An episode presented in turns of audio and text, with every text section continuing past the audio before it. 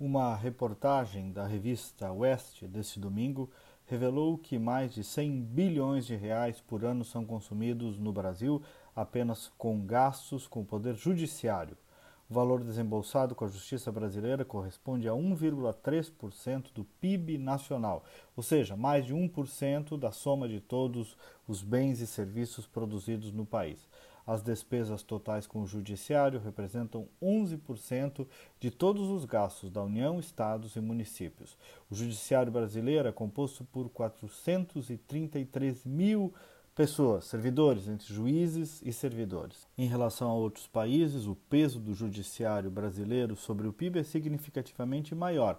Na Argentina, por exemplo, se gasta 32% do PIB. Chile Colômbia desembolsam aí cerca de 0,2%. No Brasil, repetindo, é 1,3% do PIB. Não se deve gastar com o judiciário? Claro que se deve. Judiciário é importante? É muito importante. Mas eu trago esses dados porque eles ensejam um olhar sobre a necessidade de modulação.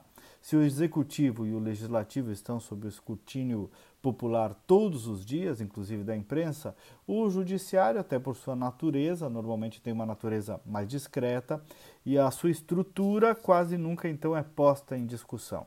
E certamente, como se vê, há pontos a evoluir, a modular, a melhorar o gasto público e a melhorar também a eficiência. É um poder que tem estrutura, que tem dinheiro, que tem magistrados bem pagos e que, portanto, também pode e deve merecer apreciação pública.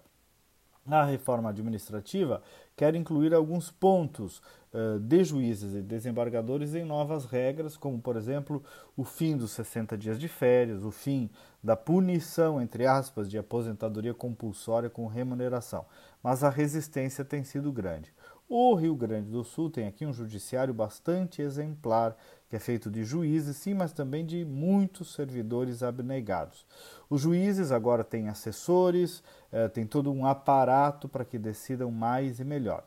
E, para além das estruturas, que foi o que eu falei até aqui, outra necessidade de vigilância popular é em termos de inovação legislativa. Aquela história de cada juiz é uma sentença está tomando alguma proporção bem preocupante, que está até inspirada pelo STF, que é a Suprema Corte.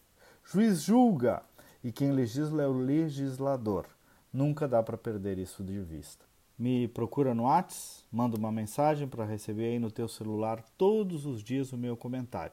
Tem que adicionar e mandar um joinha para nós. 5198 252 6615. De novo, 5198 252 6615. Procurando pelo meu nome, você também me encontra nas redes sociais. Até amanhã e vamos com fé.